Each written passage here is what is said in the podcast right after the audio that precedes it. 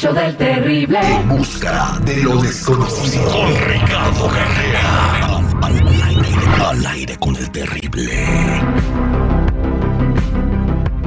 Estamos de regreso al aire con el terrible al millón y pasadito y vamos a platicar de un tema misterioso que eh, se robó los titulares en algunos noticieros del planeta, don Ricardo, y es eh, el caso de una mujer que estaba muerta y luego revivió, clínicamente muerta. Ricardo, buenos días. Sí, buenos días para todos. Sí, eh, terrible, hasta el certificado de función estaba firmado. El tema es el siguiente. Hace pocos días en Ecuador internaron en un hospital a Bella Montoya Castro, una señora de 76 años por un accidente cerebrovascular, y ese mismo día le informaron a su familia que lamentablemente había fallecido. Comenzaron los trámites de rutina de estos casos, un médico firma el certificado de función describiendo como causa eh, paro cardiorrespiratorio no traumático, o sea, muerte natural. La familia retiró el cuerpo, lo llevaron a una sala velatoria, la velaron, a cajón cerrado, pero pasó lo impensado. Comenzaron a escuchar golpes en la sala velatoria y con una mezcla de sorpresa y pánico descubrieron que procedían del cajón de la señora muerta que estaba viva. Tuvieron que llevarla nuevamente al mismo hospital donde había muerto para que la sigan tratando.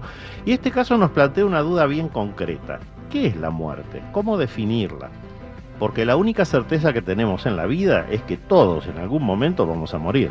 El resto de las cosas pueden ser negociadas, pero que vamos a morir, vamos a morir. Eso no se negocia. Entonces, analicemos este tema de la muerte.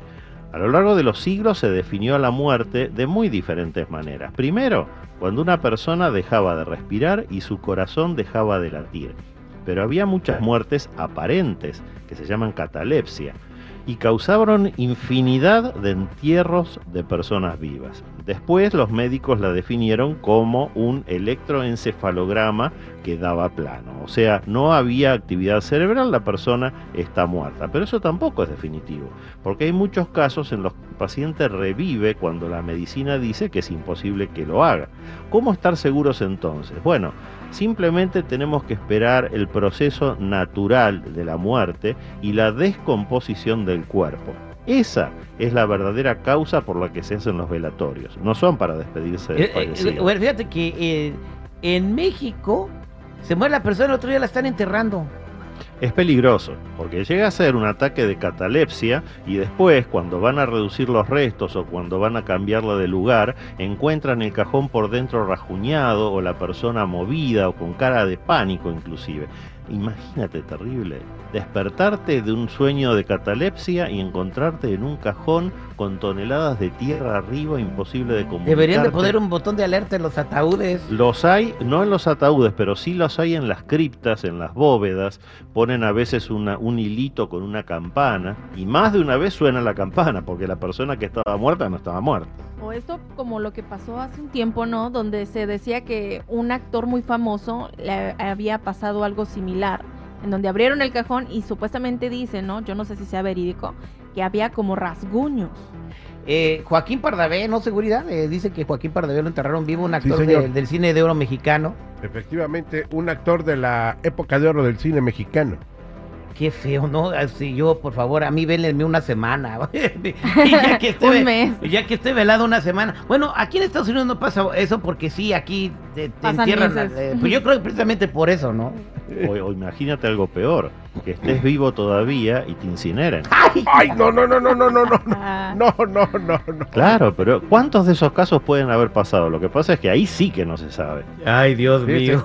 Fíjate, don Ricardo, buenos días, Yanni. Hola. Hace muchos años yo trabajé en el Departamento de Servicios Periciales en la, allá en México y este y varios señores, bueno, varias personas de la plancha despertaban dos personas que hacían las autopsias se murieron de un infarto. ¿Del susto? Del, sí, del susto. Lo que pasa es que supuestamente como ya venían del seguro social, pues ya venían clínicamente muertos. O sea, ya. Pero pues bueno, con algodón en la nariz y en los oídos. Se remedia con una semana de velorio. Eh, vámonos a la línea telefónica porque aquí tenemos a Merina con una pregunta que quiere aprovechar que está aquí don Ricardo Carrera. Merina, ¿cómo estás? Sí, muy, muy buenos días. Este, me gusta su, su, segmento y quisiera preguntarle, este, en la casa de mi hija se le han extraviado varias cosas y ella le echa la culpa a, las personas que la visitan. Y me gustaría saber qué está pasando. Yo le digo que no, que ahí ha de estar, que se le olvida dónde las pone. Pero ella dice que no, que tiene duendes o no, que, que no sé qué cosa. Y yo quisiera saber si él me podría decir qué, qué está pasando. Mira, Merina, la lectura que estoy haciendo es definitivamente muy buena para tu hija. Ella es una excelente persona. El arcano número uno del mago está en el medio de la lectura. Pero lo que ella dice es cierto, faltan cosas porque se las roban, es así de simple. Que tu hija sea una buena persona no significa que la gente que la rodea lo sea. Y hay muchos casos como este que dicen, uy, me desapareció esto, uy, ¿dónde se habrá extraviado? ¿Dónde lo habré escondido o dónde lo puse y me olvidé? No, se lo robaron. Ese es el caso que yo estoy viendo aquí. Así que dile a tu hija, por favor, que levante la guardia, que se defienda, que preste muchísima atención donde guarda sus cosas o que las deje bajo llave. Que, compre una caja fuerte, grande, y ahí meta la, lana. Entonces sí, la, sí se la robaron no se la sí, como dice que, que, duendes, que sabe qué. No, no, no, no, no es el caso. Los duendes que existen, sí, puede haber casos de duendes, pero no es este el caso. Sí, hay un duende en la casa de tu hija, le dicen el manotas. Vámonos con el compa Julio, que dice que su mami está muy dedicada a salud y quiere saber qué le espera a su mamá. Julio, bienvenido. Muchas gracias. Te escucha don Ricardo Carrera, adelante. Sí, don Ricardo, solo una pregunta para saber qué le espera a futuro a madre que ve la lectura, ya que estamos cerca de, de salud. Le detectaron un cáncer en el hígado y pues no, no sabemos qué vaya a pasar.